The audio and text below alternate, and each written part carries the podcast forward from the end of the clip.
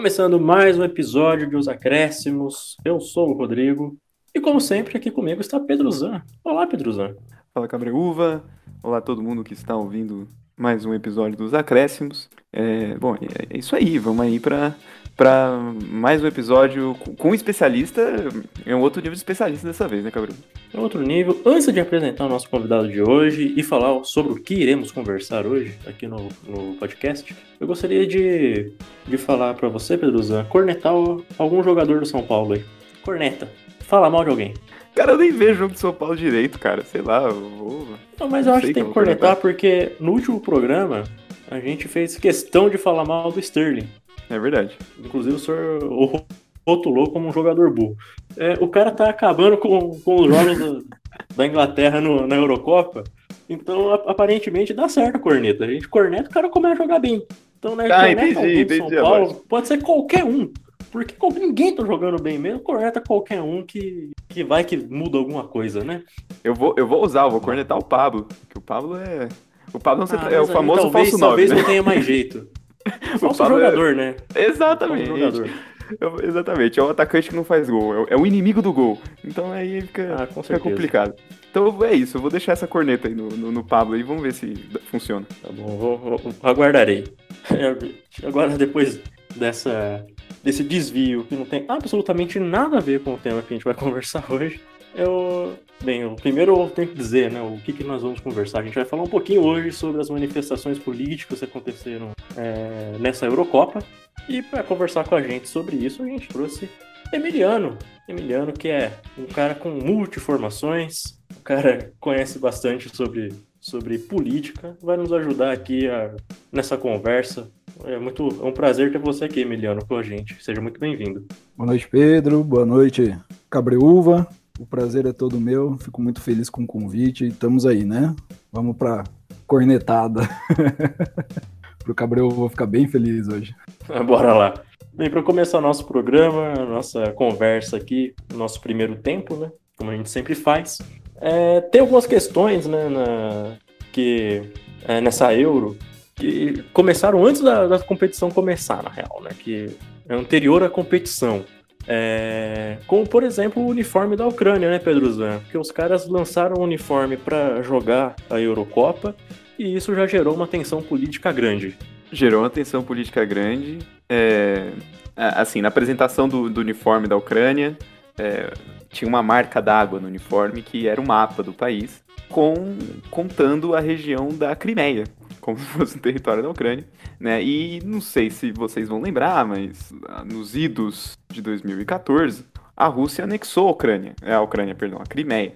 E isso, obviamente, não deixou os ucranianos felizes. A Crimeia é uma região que tem, é, que tem saída para o mar, que tem, que, que tem uma terra relativamente fértil, então é um lugar bem importante, é um território muito importante, né?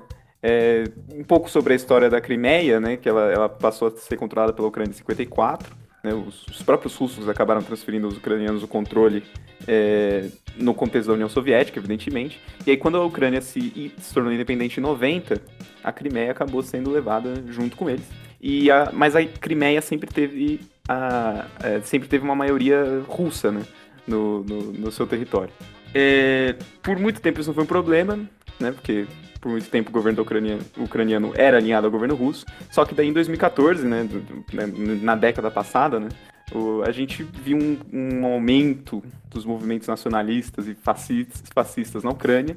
E justamente né, o, o presidente da época, o Viktor Yanukovych, é, sofria acusações de que não governava para os interesses da Ucrânia, e sim para os interesses russos. Né? Houveram manifestações pedindo mais proximidade com a Europa na época, e o Yanukovych acabou saindo. E depois disso veio um governo nacionalista, definitivamente, na Ucrânia, e surgiu todo um, um conflito, um conflito inclusive armado, uma, uma, guerra na Crimeia, entre russos e ucranianos, né? quando a Rússia decidiu por anexar a Crimeia, alegando que o, o, governo nacionalista ucraniano poderia perseguir os russos que eram maioria na região. Né? Então, o uniforme já trazia isso, além, claro, da, da, da, frase Glória aos Heróis, um lema do movimento nacionalista ucraniano, nacionalista neonazista ucraniano. Então, nesse contexto, assim, que se deu a, polêmica do uniforme da Ucrânia, que não agradou nem os russos e que também, de quebra, ainda tinha um lema neonazista é, escrito no uniforme. Então, começamos. nem começou a Eurocopa, já estava muito bem. A gente tem que lembrar que a, a Europa, é, ela, toda ela sempre foi muito instável politicamente, né? É, no século passado. Né? tem que a gente tem que retomar aí historicamente a, a, Segunda Guerra Mundial, a Primeira Guerra Mundial, que desestabilizou toda a Europa de uma, de uma forma política, né? E com o fim da Segunda Guerra, isso para lembrar da Alemanha, né? Que criou aí um, um, conflito gigantesco dentro de uma política ideológica é, extremamente nacionalista, que trouxe à tona o nazismo e o fascismo na Itália, né? Então a gente tem aí uma, uma reverberação mundial com relação a isso, que inclusive reverberou até no, no próprio no, no nosso próprio país, né? Tivemos aí diversos imigrantes que vieram da Europa e que trouxeram consigo essa, essa questão política, né? E no pós Segunda Guerra Mundial, então a gente e aí com a Guerra Fria, toda essa esse leste europeu alinhado a Moscou, né, a União Soviética, trouxe consigo é, essa, essa, essa política, essa ideologia, né, esse pensamento nacionalista e criou todo ali um berço, né? E com o fim da, da União Soviética, no início da década de 90, é, toda essa região ela se desestabilizou, se desestabilizou politicamente de, um, de uma forma que nunca se viu antes, né? Mas Moscou ainda se manteve muito alinhado em diversos, diversas regiões ali. E isso acontece também no futebol, né? É, quando a gente fala de manifestação política, muita gente aí sente repulsa quando a gente fala de manifestação política no, no futebol. A gente viu isso pouco tempo atrás, é, na própria TV, que tiveram aí manifestações de, de apresentadores de TV falando que é, política não pode se envolver com futebol. E isso não ocorre, né? A política está no meio de todos nós, é, ela faz parte da nossa vida e ela está em qualquer tipo de manifestação que a gente for, for observar, né? A relação humana é permeada completamente pela política. É, quando a gente fala da, no, da, nossa sociedade moderna, a política ela está enraizada.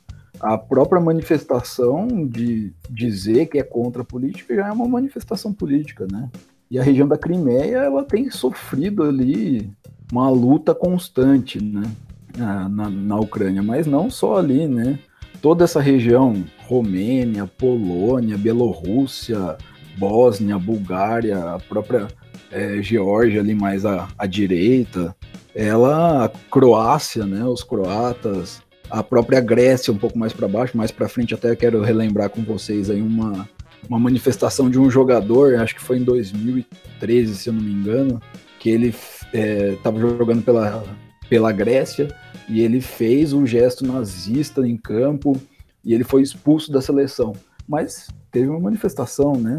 E acredito que mais para frente a gente vai falar também da, das entidades, né? É, com relação à política. Mas é, é, a gente tem que pensar que essa região ela é muito instável e que a própria Europa em si, como um todo, não só o leste europeu, ela traz consigo uma bagagem política, histórica e ideológica, de lutas ideológicas ali muito grande, né? O nascimento de, de muitas coisas ali. Pegando a carona no que você disse, né, do não tem como separar né, a política do, do jogo, até porque você não consegue separar do, dos jogadores, né? Os jogadores se identificam com alguma coisa e eles levam isso para dentro do campo, é, ainda mais num, nesse contexto de muitos países, é, quase todo mundo, mas isso é mais evidente em alguns, em alguns países, é uma, uma identificação com uma ideologia é, e a gente vai falar um pouco mais disso agora. Eu vou apresentar um outro caso que a gente trouxe como um exemplo, que foi o do Arnautovic, o jogador da Áustria. É, o Arnautovic ele é descendente de sérvios é, e no jogo entre Áustria e Macedônia do Norte ele se desentendeu durante o jogo com Alioski, né, que é o lateral da Macedônia do Norte. E esse jogador ele é de origem albanesa. E, enfim, tem um, uma questão problemática, a gente volta até a guerra do Kosovo é, para tentar entender a, a, discussão dos dois, porque, enfim, entre muitos xingamentos tanto pesados do, do Arnautovic, é, faziam referência a, a, a, essa questão do Kosovo, que é um, que é um país né, tem a maior parte da população com uma origem albanesa, é, de maioria albanesa, e uma pequena parte sérvia. Então, tem na guerra do Kosovo um tanto de crimes de, de guerra são, são relatados por parte dos sérvios contra os albaneses. É, a Sérvia era, se eu não, não, estou enganado, quem dominava ali, né? Os sérvios eram quem dominavam a, a região politicamente, até porque a Sérvia é, a, a, é quem herda né, da, da Iugoslávia, ou pelo, pelo menos é, é o herdeiro oficial, né? Quem é a antiga Iugoslávia seria a Sérvia. É, mas o, e, e, no final das contas, o Arnautovic ainda fecha toda essa polêmica que ele se envolveu é, quando ele faz um gol e ele faz um gesto supremacista branco. É, então, é, parece claro que o, o, o, nacionalismo é muito forte no, em alguns países então, uma questão identitária muito forte com, com, com alguns jogadores de, de origem desses países. Né?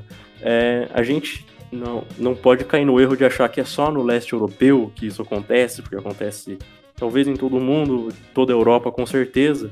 É, mas a gente consegue, o Emiliano, é, entrar um pouquinho mais nisso agora, tentando entender por que, que parece que no leste europeu isso é mais latente, porque acontece mais, parece acontecer mais pra gente. É, essas manifestações nacionalistas, racistas, é, por parte de jogadores que são desse, de origem desses países. Então, Rodrigo, é, só para a gente é, pontuar aqui, né, a, a Kosovo fica ali dentro do território da Croácia e no meio, encurralado por vários. O litoral é virado pra, no mar Adriático, virado para a Itália, né? E ao lado fica a Bósnia, faz fronteira ali com Montenegro, a, do lado da Bósnia fica a Sérvia, e ali era todos esses, toda essa região, ela era unificada, né? E é uma unificação forçada, não é uma unificação é, porque eles quiseram essa unificação. Não, essa unificação ela foi forçada. Então a gente tem que pensar que são culturas diferentes, são perspectivas diferentes. Antes de, disso, é, é, eu queria fazer assim um, um, um, levantamento, né? Uma questão que eu acredito nunca fiz assim uma pesquisa com relação a isso. Mas quando a gente pensa na, nessa relação com política e, e, que cada nação vê de um jeito diferente, né, essa relação tem uma perspectiva diferente, mas quando a gente fala especificamente da Europa, a gente está falando de uma educação que é diferente nessa perspectiva. Então, por exemplo, eu sou cientista social de primeira formação. É, o meu curso ele é muito rejeitado no nosso país, mas ele é muito bem visto fora do país, porque é um curso crítico, tem uma visão de traz uma visão de mundo diferenciada. Então, na Europa ele é muito bem visto. E a educação política ela é muito mais é, efetivada na Europa do que, por exemplo, no Brasil.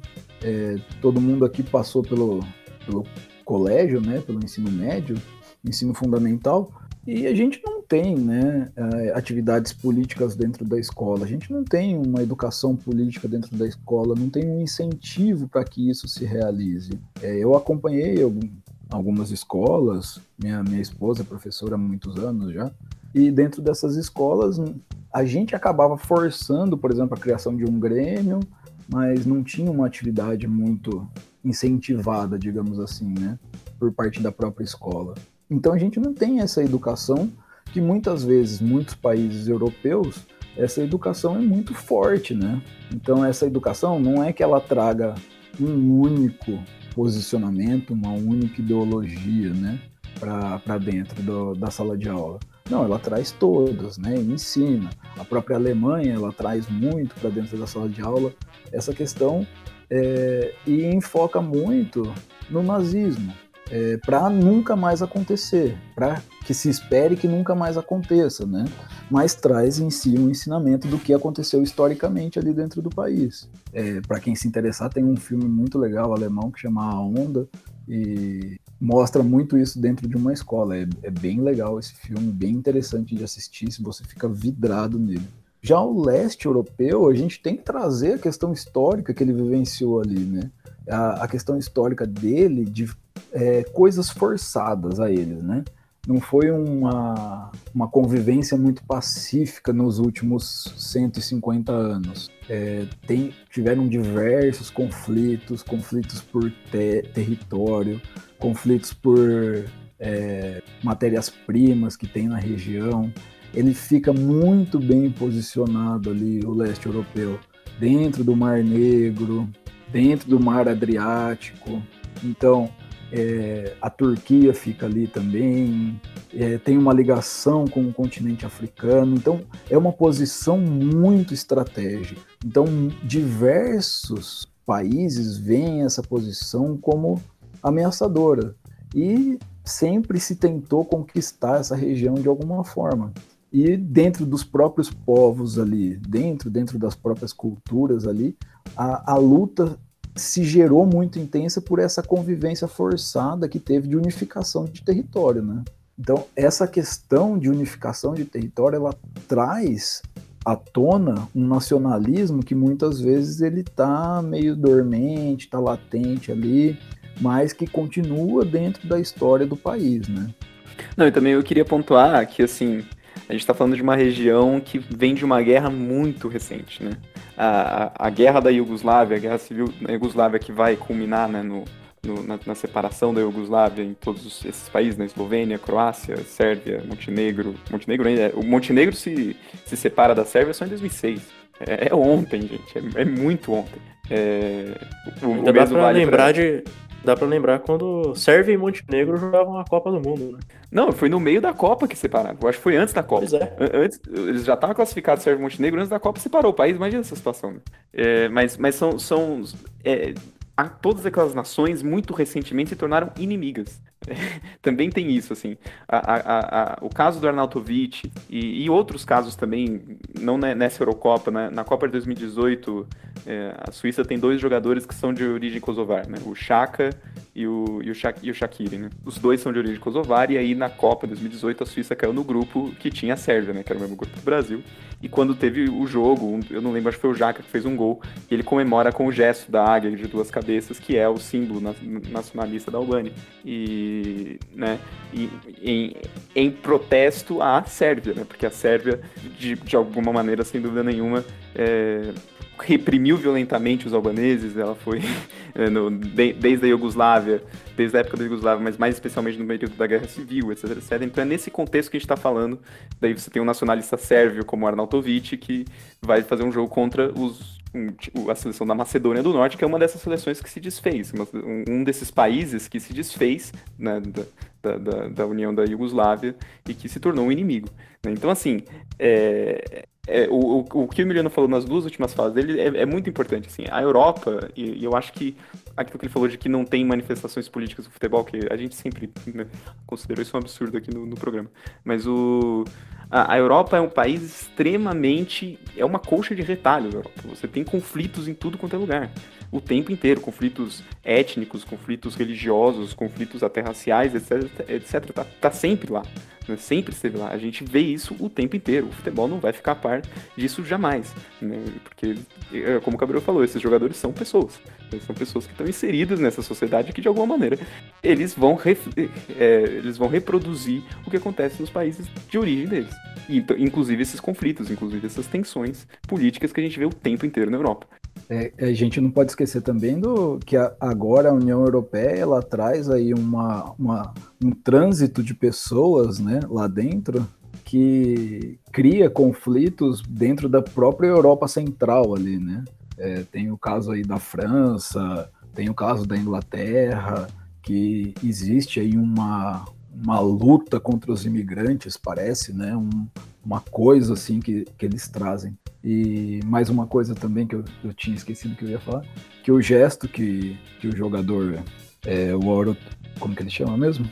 Arnautovic? Arnauto, isso. Arnautovic, que ele fez, um, um coleguinha fez também lá no Congresso Nacional, né? Um coleguinha de um, de um outro rapaz aí que eu não vou citar o nome, porque tá perigoso citar nomes. Tá ajeitando a, a lapela, ele tava ajeitando É, a lapela. é, ele deu uma ajeitadinha na lapela ali. Ele fez exatamente o mesmo gesto, né? Só pra gente lembrar. É muito bem lembrado, Emiliano. É, eu- inclusive, muito bem lembrado porque a gente tem um movimento é, nacio- nacionalista, meio, meio fascista, que vem da, nessa última década de 2010 para frente, ganhando muita força é, praticamente em todo mundo. A gente consegue ver isso pela, por, por algumas lideranças né, que alguns países têm. Então, a gente pode colocar o nosso também aí, né, nesse meio, nesse balaio.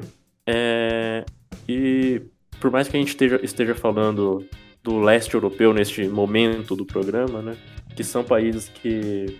e que é muito.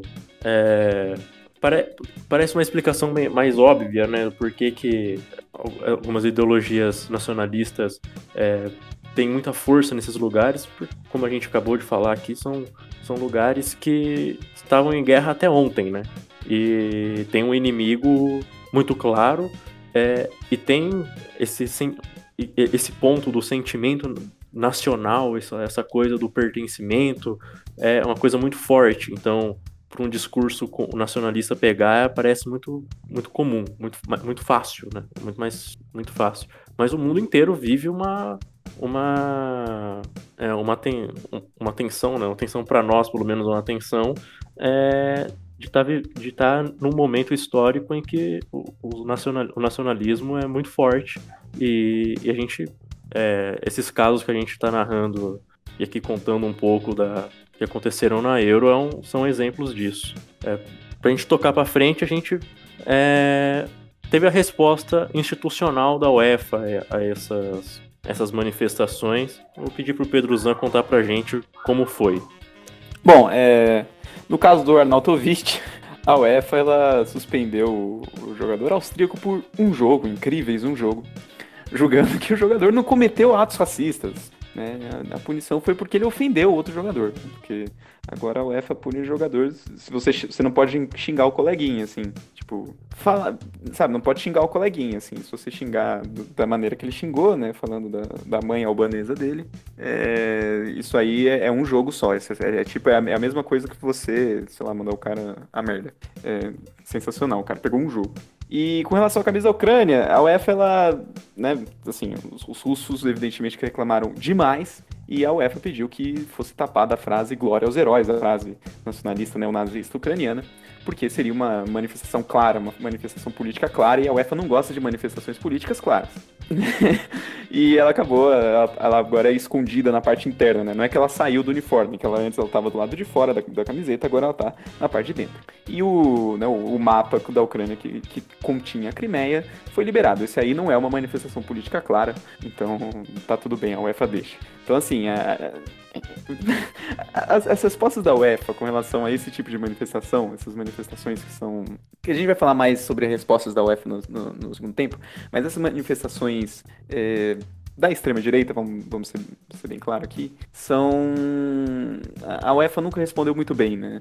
É, a gente lembra, não tem muito tempo, de um caso nas eliminatórias do jogo entre Inglaterra e Bulgária na Bulgária, em que os torcedores búlgaros é, imitam macacos para os jogadores ingleses, né, especialmente jogadores como Sterling, é, o Saka, e- entre outros. E a UEFA não, não, não faz muita coisa, tira, deixa, deixa a seleção búlgara, sei lá, dois jogos sem, sem torcida e é isso. assim, não, tem, não tem uma punição muito, muito rígida né, para ver se acontece alguma coisa e, e- e para de, né, de, de, de- de- a gente para de ver esses casos. Assim. A, a- a UEFA não gosta de tomar decisões muito drásticas nesse tipo de caso.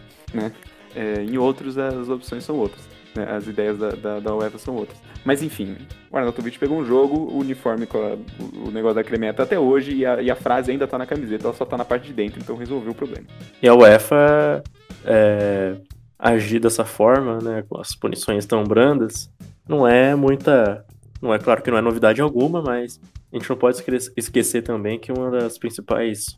Uma das federações, né, principais parceiras da UEFA para a realização dessa Eurocopa foi é, a Hungria, que é um país também governado por pela extrema direita. É, muitos jogos aconteceram na Hungria, jogos é, importantes e com estádio lotado, inclusive. É, a gente não vai entrar muito na, no assunto Hungria nesse programa, porque a gente vai conversar sobre outras coisas ainda, mas só para deixar pontuado. E no segundo tempo a gente, a gente volta para conversar mais sobre, sobre a UEFA e as respostas dela, e também sobre as manifestações políticas. E sobre outras manifestações políticas, agora a gente vai para o nosso tradicional intervalo.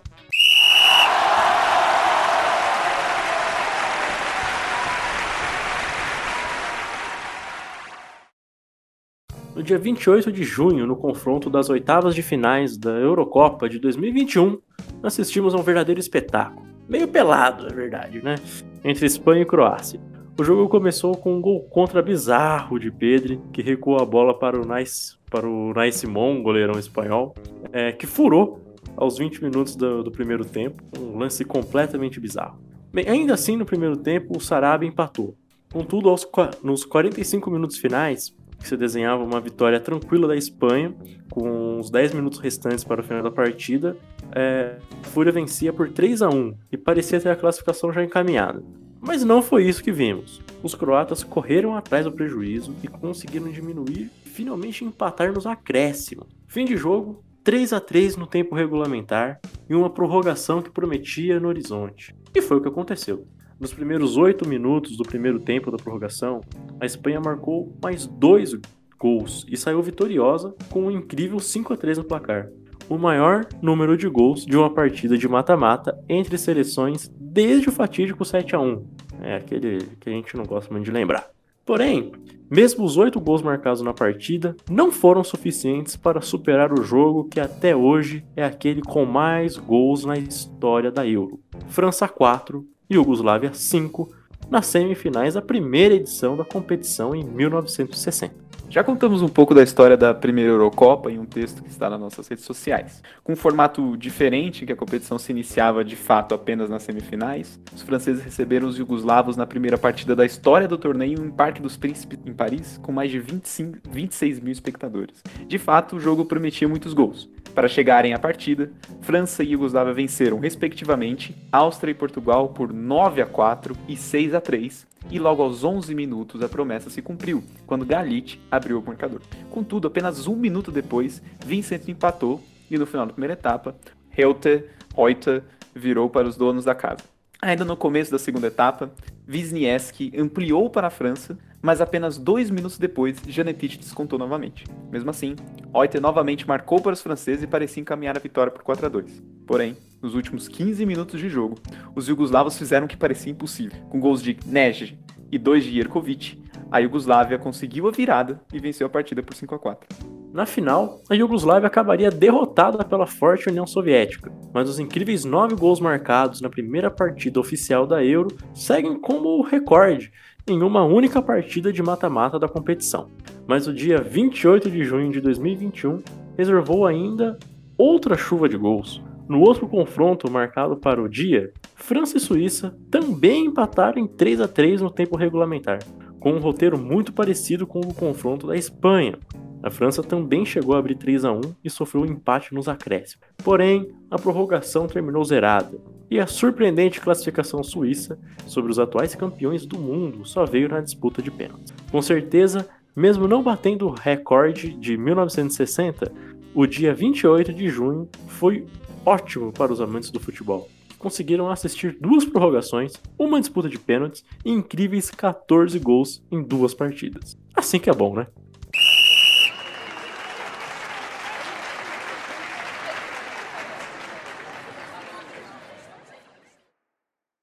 Estamos de volta para o segundo tempo.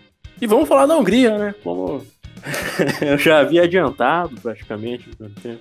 Eu disse que a gente não ia falar da Hungria, né? Agora a gente vai falar da Hungria. E por a gente vai falar da Hungria no caso que no caso da Alemanha, né? Eu vou pedir pro Pedro Zanos lembrar do que aconteceu na partida entre Alemanha e Hungria. Bom, no jogo entre Alemanha e Hungria, né?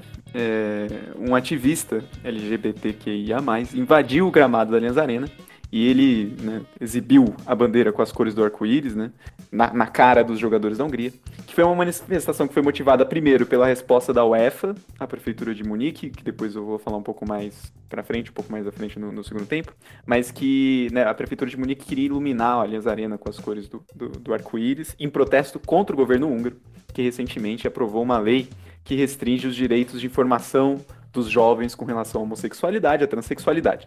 O governo do, do nosso querido Victor Orbán, um cara muito supim. É, além do, do, desse ativista, né, a, gente teve. É, os alemães abraçaram muito a causa, né, a gente teve vários torcedores que foram para o estádio é, com bandeiras com as, das cores do arco-íris. Arco é, o Neuer usou a abraçadeira né, com as cores do arco-íris, né, braçadeira de capitão, algo que ele já vinha fazendo há algum tempo, mas né, nesse jogo foi ainda mais significativo. E o Goretzka, né, o jogador alemão, que inclusive é muito engajado, um jogador muito interessante, ele é extremamente engajado politicamente, depois dei uma olhada no, no, nos posicionamentos do Goretzka. Mas ele, ele marca o gol que garante o empate né, no, no jogo, o jogo acaba empatado, o jogo da primeira fase, e ele comemora fazendo um coraçãozinho com as mãos para a torcida húngara que estava atrás do gol do, do, do goleiro da Hungria.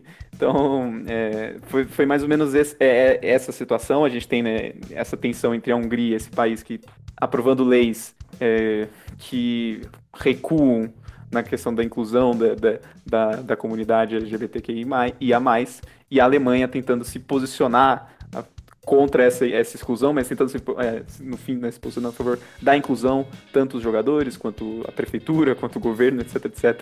Então a gente viu essa tensão nesse jogo entre Alemanha e Hungria.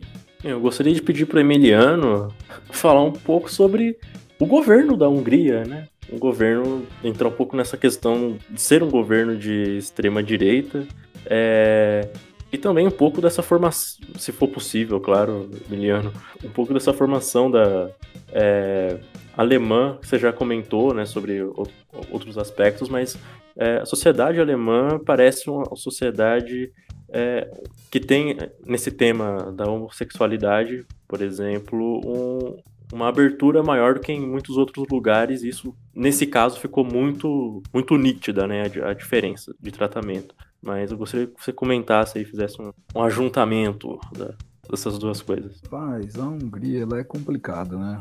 É, atualmente parece que ela a terra é plana por lá também, né? Ela seguiu aí. Primeiro que ali a gente tem, teve uma ocupação de diversos povos, né? Tivemos aí mais para trás, né? a gente teve celtas, romanos, é, acho que mais umas três, uns três povos diferentes. E, e a gente vai falar aí, nossa, de, de séculos e séculos de formação é, e, de, e de, de conflitos, né? A, ali dentro. Mas atualmente a gente tem visto ali um governo de extrema direita que traz consigo assim um viés muito perigoso para o mundo, né? E é difícil a gente falar, né? Porque é como cuspir para cima, né? Porque a gente não está muito longe deles, né? Mas ali a, a formação do povo, ela é um, uma miscigenação muito antiga que traz é, essa constituição desse, desse do, do leste europeu, né? Mas em si a Hungria e, e, a sua constituição, né? Ela traz consigo um, diversas culturas. Ela faz divisa ali com a Áustria e a gente tem que lembrar que ali é, Alemanha, Áustria e Hungria há pouquíssimo tempo atrás, quando a gente pensa na, na, na história em si, né? Pouquíssimo tempo atrás que eu tô falando aí, 1800, é, era um império só, né?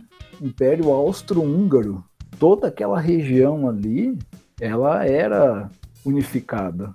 Então, é, a gente está falando aqui de uma, de uma constituição histórica muito complexa, né? É, então, necessariamente a história desse povo traz consigo essa questão do nacionalismo. Toda essa região ela é permeada por essa questão do nacionalismo. E, e eu tenho comigo que essa questão do nacionalismo ela é mais aflorada nesse nessa região por justamente por conta disso. Quando a gente fala do nacionalismo, qual é? É uma resposta daquela nação por conta da, da, da, unificação que ocorreu lá atrás. É tipo um, pera lá, não, isso não vai acontecer de novo. Então, essa juventude que vem crescendo dentro e pensando nessa questão do nacionalismo, ela ela está agindo numa resposta com talvez, né? Claro que estou falando aqui de, de pensamento meu, né? Não estou falando de, de, levantamento de dados nem nada, mas eu penso eu que, que é uma resposta com um certo receio. Por quê? Um certo receio? Porque nessa região sempre existe o receio de um novo conflito, né? Por, é, em cima da Hungria está a Eslováquia, do lado direito está a Romênia, e embaixo está a Sérvia, a Bósnia, a Croácia, Montenegro, do lado direito tá a Áustria, né? E mais para cima tá a República Tcheca. Então a gente tá falando de toda uma região ali, como a gente falou no, no, no começo, né, antes do intervalo, que é muito instável. Então eu acredito que a, o nacionalismo ele, ele cresce aí dentro como uma resposta por um certo medo, um certo receio de que aconteça alguma coisa. E a Hungria ali, ela tá forte no, no, no governo, né? Nacionalista do, do, do colega aí. Pois é, cara, o Orbán tá no governo húngaro e, como você disse, né, esse, esse tipo de governo é um perigo sempre pro, pro mundo, né? Ele sempre causa muito. É, tem danos muito profundos na, na sociedade que eles, que eles governam. É, agora eu vou mudar um pouco o, do assunto. A gente tem falado aqui da, das manifestações políticas, né? E até aqui elas tenderam, sempre tiveram ali um, uma, um pezinho no, no nacionalismo, né? A última não, não, não é uma manifestação contra, né? Uma, uma medida é, absurda, né? uma medida preconceituosa de um governo nacionalista. É, e agora, mas agora eu queria falar de, de outra de outra manifestação que é um, um conflito mais é, com talvez com os conservadores, mas também caberia no, no outro contexto, mas é um, a gente pode dizer que é um conflito mais com, os conservadores, é, que é a, a questão do, das do ajoelhar-se antes do início das partidas, né, Pedro Zan? É, eu acho que ainda conversa, né, com, com o que a gente está falando, mas é, é esse, é o caso dos jogadores se ajoelhando antes do apito inicial, né, que a gente tem visto algumas seleções fazerem em todos os jogos da Eurocopa, é o posicionamento contra a brutalidade policial dirigida a pessoas negras, que é um gesto que ele vem sendo realizado por diversas equipes, não só seleções, por clubes também em várias ligas europeias, até, Brasil, até na, América do Sul e em outros lugares, no mundo inteiro, né? É, desde o assassinato do George Floyd, ano passado, e a ascensão né, do movimento do Black Lives Matter nos Estados Unidos. A gente até fez um programa é, mais ou menos na época que a gente falava sobre o, o combate ao racismo, o futebol, etc., que a gente trouxe o Pedrosa. É, essa iniciativa na Euro, especificamente, partiu da Inglaterra. Ela repete o gesto em todos os jogos desde, desde o caso da morte do Floyd. E já havia anunciado que ia repetir o mesmo gesto nas partidas da Euro.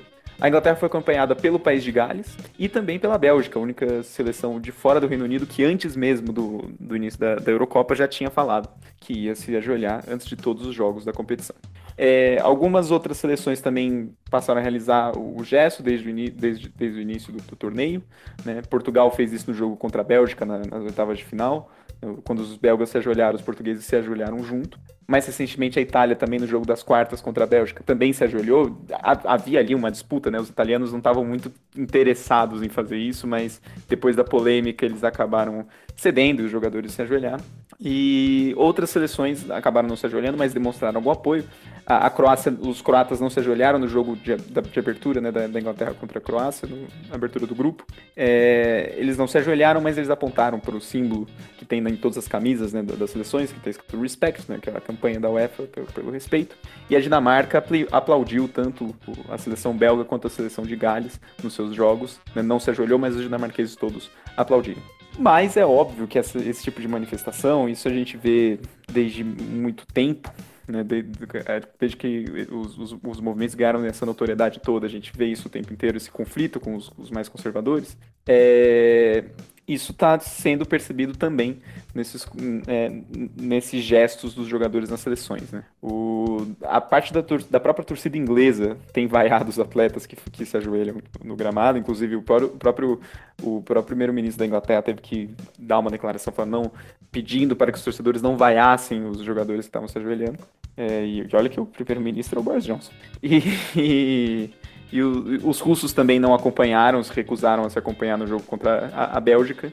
E antes do início da Euro, né, o primeiro país que confirmou que não ia realizar o gesto jamais foi a própria Hungria, nossa querida Hungria, que volta aí mais uma vez esse paizinho do Viktor Orbán.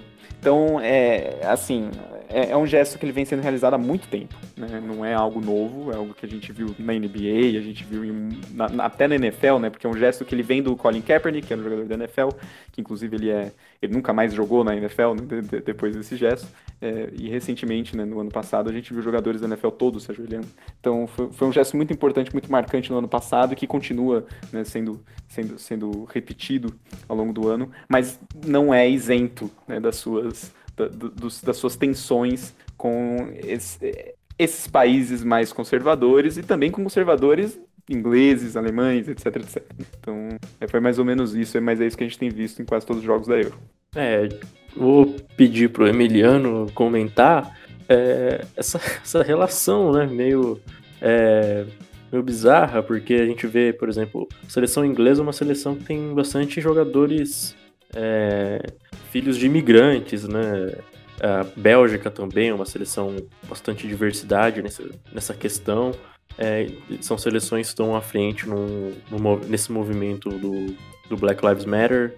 É, mas a própria torcida, às vezes, não, não vai junto, né? Uma, a questão interna é, é, mais, é, é uma coisa difícil também, além do, desses países que já são já tem essas, essa questão nacionalista, né, Miguel? É verdade. Eu, eu vejo assim com bons olhos quando a manifestação ela é em prol de um ato democrático ou em prol da inclusão é, social e, e, de um pensamento mais progressista, né?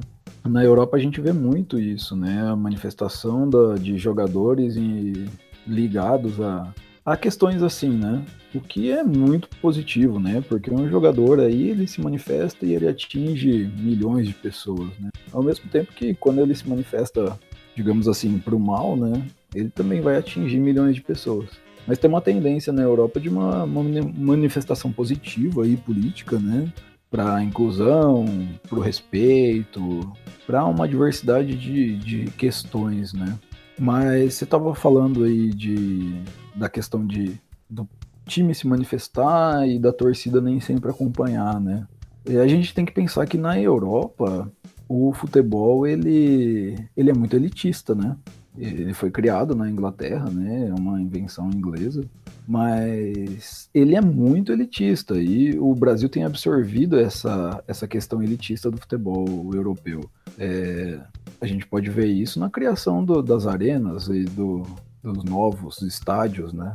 É, não existe mais arquibancada como era quando eu era criança, por exemplo, que um ingresso na arquibancada custava barato. Hoje em dia o ingresso mais barato custa 150, 200 reais para você assistir uma partida simples, nada de Libertadores ou coisa do gênero. Que é a mesma coisa, é a absorção da, do futebol europeu, é, que está sendo trazido para o nosso continente. Então, os jogadores em si, muitas vezes das seleções e dos times europeus, eles advêm de uma classe social menos abastada, né? Então, muitas vezes eles são pobres e eles se tornam jogadores. E outras vezes eles têm uma manifestação mais progressista, porque tiveram uma educação diferenciada, que seja, não sei. Mas uh, em contrapartida a isso, quando a gente fala do, dos estádios e das torcidas que estão ali presentes, é, elas, elas são claramente elitistas, são claramente ligadas a uma classe muito conservadora e que, que praticamente não permite que eles concordem com uma questão progressista. Então a gente está falando pra, basicamente de uma luta de classes. Perigoso falar isso aqui, mas é, é verdade. É, e, e, e, no meio de tudo isso estão as entidades, né? Que são os clubes, a, a UEFA, a CBF, a, o que seja, né? Quis. E essas entidades, muitas vezes, as entidades em si, do, do maiores, como a UEFA, é, ó, a entidade olímpica, o COI, elas são extremamente conservadoras e hipócritas, né? Na medida que. E aí a gente vai falar, acredito, um pouco mais para frente, que não aceitam algumas manifestações políticas, mas elas próprias proliferam outras e aí fica um jogo de interesses. E, e a, a, mesma coisa acontece ali dentro do campo, né? Às vezes o próprio time não gosta da manifestação de jogador. Mas, ao meu ver, a, a, as manifestações de um time e a contradição que se faz dentro da torcida advém da, dessa, dessa questão. Queria aproveitar que o Emiliano já citou a questão da, das entidades e da hipocrisia das entidades e vamos falar um pouco da UEFA, né? É, bom, no primeiro tempo a gente já tinha falado um pouco de uma resposta da UEFA com relação né, às manifestações nacionalistas, racistas, né, beirando o, o, neonazismo, beirando não, né, neonazistas, é, como foi a reação da UEFA. E aí entra a contradição, entra a, a hipocrisia da UEFA. É, tudo isso eu peguei do, do, de, uma, de um texto do, da coluna do Gerd Wenzel na Deutsche Welle, né? É, grande Gerd Wenzel, né? E, bom, assim, a questão é, a UEFA sempre se disse engajada nas lutas por inclusão, né? Vale, vale ressaltar que ela usa sempre o termo inclusão, não fala de política, fala de inclusão. Só que não, não, não parece ser muito bem isso que a gente vê, porque como, a gente tinha, como eu já tinha comentado, né, com relação à bandeira né, LGBTQIA+, ela, a, a UEFA chegou a, a, dizer que ia investigar a abraçadeira do Neuer contra Portugal, que era a abraçadeira da cor do arco-íris. O Neuer entrou naquele jogo com a abraçadeira de capitão da, com as cores do arco-íris e a UEFA disse que iria investigar para identificar se tinha alguma manifestação de cunho político. Né? Se tivesse, caberia uma punição, porque, segundo a própria UEFA, ela é neutra em termos políticos. Né? É lógico que isso, essa, essa decisão de investigar a abraçadeira do Neuer é, recebeu uma rejeição gigantesca. Com essa pressão, ela acabou recuando e disse: não, não é uma manifestação política, é, uma, é apenas uma manifestação pela diversidade. Esse, esse, é o nível da UEFA, né. Então tem uma diferença entre a inclusão e política. Né? No discurso da UEFA, há uma diferença entre inclusão e política. São coisas diferentes. Você defender a inclusão é uma coisa, você ter uma. Você é, se manifestar politicamente é outra. Então, beleza. É, e, além disso, teve né, o que foi o estopim para a manifestação que eu tinha citado, né, do, do da invasão de campo. Ele, a UEFA negou à Prefeitura de Munique esse, o direito de iluminar a Allianz Arena com as cores do arco-íris para o jogo contra a Alemanha e Hungria, justamente com esse argumento. Se trataria de uma manifestação política e como a UEFA é neutra politicamente, a gente não pode deixar isso acontecer. O Wenzel encara isso como hipocrisia porque, segundo ele, quando você entra no site da UEFA, segundo ele não, né? Quando você entra no site da UEFA, na página inicial, a organização está o tempo inteiro abordando vários temas que são políticos, né? Temas sobre imigração, sobre, sobre a inclusão do, dessa, da comunidade LGBTQIA+, contra o racismo, etc, etc, são manifestações. A UEFA está o tempo inteiro abordando de temas políticos. Então, assim, quando ela se comunica, ela não hesita em se comunicar politicamente quando é do interesse dela.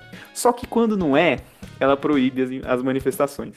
E aí que vem o, o, o, argumento que o Wenzel fala da questão de ser um. A UEFA ser hipócrita. Segundo o Wenzel, é possível que haja um, um, um cálculo político por trás dessa decisão da UEFA de não permitir a Prefeitura de Munique iluminar a Allianz Arena, de ter esse, esse pé atrás com a, com a coisa da, da braçadeira do Neuer, né? Porque o único país, no momento, que permite estádios completamente lotados para a edição da Eurocopa é a Hungria. A Hungria é, reformou recentemente, construiu recentemente uma arena extremamente moderna, a Arena Puskas, em Budapeste, que inclusive a UEFA já declarou que vai sediar a final da Liga Europa de 2023. E o presidente da UEFA, o Seferin, está muito preocupado com as novas restrições que o governo britânico está tá impondo por conta da pandemia, especialmente por conta da, das novas variantes, etc, etc. Então, restrições de circulação de pessoas, então provavelmente o número de pessoas permitidas no estádio vai diminuir, né?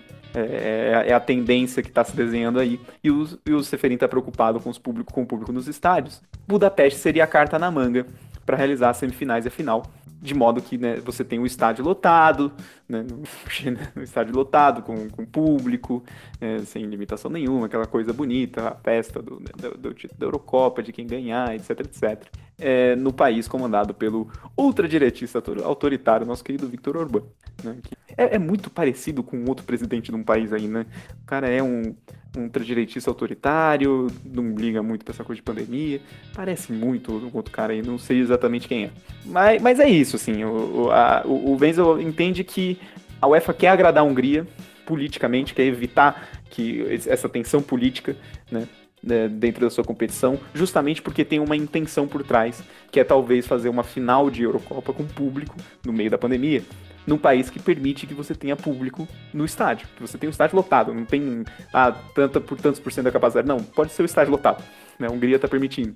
Então assim, é, quando é do interesse dela, ótima, a manifestação política é perfeita. Quando não é, melhor dar uma segurada, né? Mas não, você tem razão. A UEFA ela, ela é neutra em termos políticos. É, o Emiliano, eu vou passar para você e a gente já está acostumado, né, a ver entidades como a UEFA, como FIFA, enfim, é, terem uma aversão à palavra política enquanto eles fazem política. É, então, todos todos esses casos que a gente mostrou aqui, que tem uma resposta da UEFA, obviamente está dentro do, do jogo político da, da entidade. É, e a gente tem que sempre lembrar de que é, os, todos os países ali são. Tem, tem, tem suas federações, né? Que tem.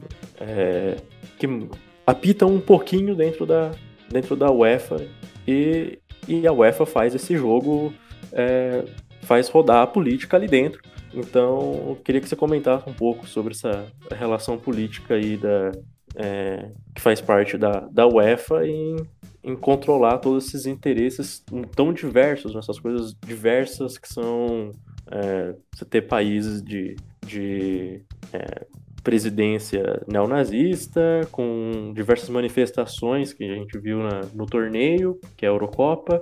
É, ao mesmo tempo, você tem um, outros, outros posicionamentos mais progressistas e ela tem ali que dar conta disso e, e como que como que faz, né? Como que, que a, você avalia o, o que é a, política da, dessa entidade? Olha, a, as federações, as entidades esportivas, elas são microcosmos ali de poder que praticamente corre por fora dos governos, né? Como qualquer vamos colocar assim, entre aspas, empresa, elas visam um, um, lucro, né? E o lucro deles é milionário, né? De todas as entidades, é, o dinheiro que tem ali dentro, a, o capital que tem ali dentro, ele é gigantesco. Desde a, de uma federação de país a uma entidade estadual, esporte, pegando aqui no Brasil, né? Um país federativo então você pega uma entidade estadual, você pega uma federação nacional, e aí no âmbito mais mundial, né, pensando e continental, você pega a Comembol, você pega a UEFA, são entidades que elas correm por fora do, do, dos países, mas elas têm uma influência política, um poder político e financeiro, e isso é uma coisa que a gente tem que frisar, elas têm um poder financeiro muito grande. Então, quando aquilo não é do interesse deles, é óbvio que eles vão ser extremamente contra.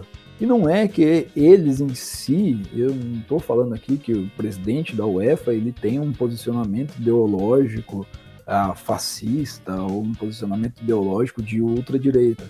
Às vezes ele pode até ser um cara progressista, mas se ele tomar uma atitude ali naquele momento ali, ele vai ver se despedaçar uma verba que ele poderia ter. Por exemplo, é, qual é a verba, qual é a receita, o capital que ele vai ter fazendo essa, essa partida dentro de um estádio lotado. Vai ser muito maior do que se fizer dentro de um estádio com 10, 20, 30% de público. Então ele tem um interesse econômico aí que é, é, visível, né? É praticamente palpável. E isso cabe a todas, quase todas as entidades mundiais relacionadas ao esporte. A, a FIFA foi um, um antro de corrupção que foi descoberto e que inclusive o brasileiro estava lá dentro, né? E, a, e isso é, a gente pode até comparar com o Estado Nacional, né? A gente vê aí político fazendo campanha falando que é, é nova política, vai acabar com corrupção, que no meu governo não tem corrupção. É a mesma coisa, é a mesma coisa. Acontece dentro aí das entidades. E por quê? Porque essas entidades têm um poder econômico e de influência muito grande, né? Pois é. Bem, um exemplo bem perto da gente é a Copa América está sendo realizada aqui, né? A gente já falou sobre isso em outros programas. Não é à toa, é salvando contratos da, da Comebol, que se aproxima do, do presidente do Brasil não, não à toa. Tem que salvar os contratos que os outros países não, não vão querer fazer o, evento. Enfim, vou puxar os nossos acréscimos, a gente vai chegando ao final aqui da nossa conversa hoje, e passo a palavra para Pedro Zan. Pedro Zan, faça seus acréscimos, se assim os tiver, e seus agradecimentos. Ah, o primeiro agradecimento, evidentemente, é ao Emiliano por aceitar o convite, por participar do programa. Foi uma contribuição muito boa, acho que o programa ficou excelente. É, agradecer imensamente a sua presença. É... Ah, e agradecer a todo mundo que está ouvindo, que chegou até o final, todo mundo que segue acompanhando o programa. Faço a, a, o, o, aviso de sempre, sigam a gente nas redes sociais, é, façam os comentários se vocês quiserem sobre o programa. E, bom, é isso. Até daqui 15 dias, então. Emiliano, por favor, faça seus acréscimos, fale do seu, de algum trabalho seu que você queira deixar disponível para os nossos ouvintes. O espaço é seu agora. Agradeço demais aí os companheiros, agradeço Pedro, Gabriúva. É, foi um enorme prazer estar aqui com vocês, foi muito boa a nossa conversa, adorei. É, quem tiver interesse aí, eu vou deixar disponibilizado aí com, com vocês a minha dissertação, que fala sobre política e esporte.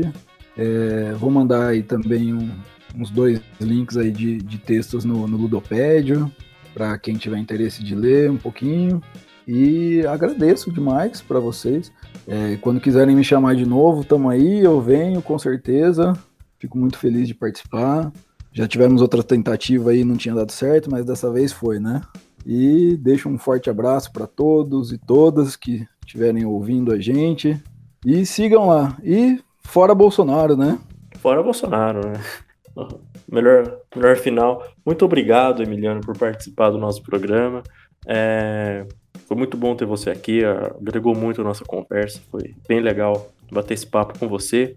Bem, aproveito aqui já para agradecer também ao Roberto. Roberto que, para quem já é ouvinte mais antigo do programa e participou do, do nosso programa sobre torcidas organizadas. A gente estava ainda começando o podcast, a gente fez um programa falando sobre torcidas organizadas. O Roberto foi um dos participantes e ele que nos apresentou o Emiliano, que é, abriu essa possibilidade da gente contar com o Emiliano aqui. É, como o Emiliano disse, né, a gente já tinha tentado outras vezes, não, não tinha dado certo, hoje deu, foi bem legal. Então, obrigado também ao Roberto. Obrigado a você que nos escutou até aqui, é, pela sua audiência e paciência. Daqui 15 dias a gente volta, como vocês já sabem, continuem nos seguindo nas redes sociais. Então, até daqui 15 dias. Tchau!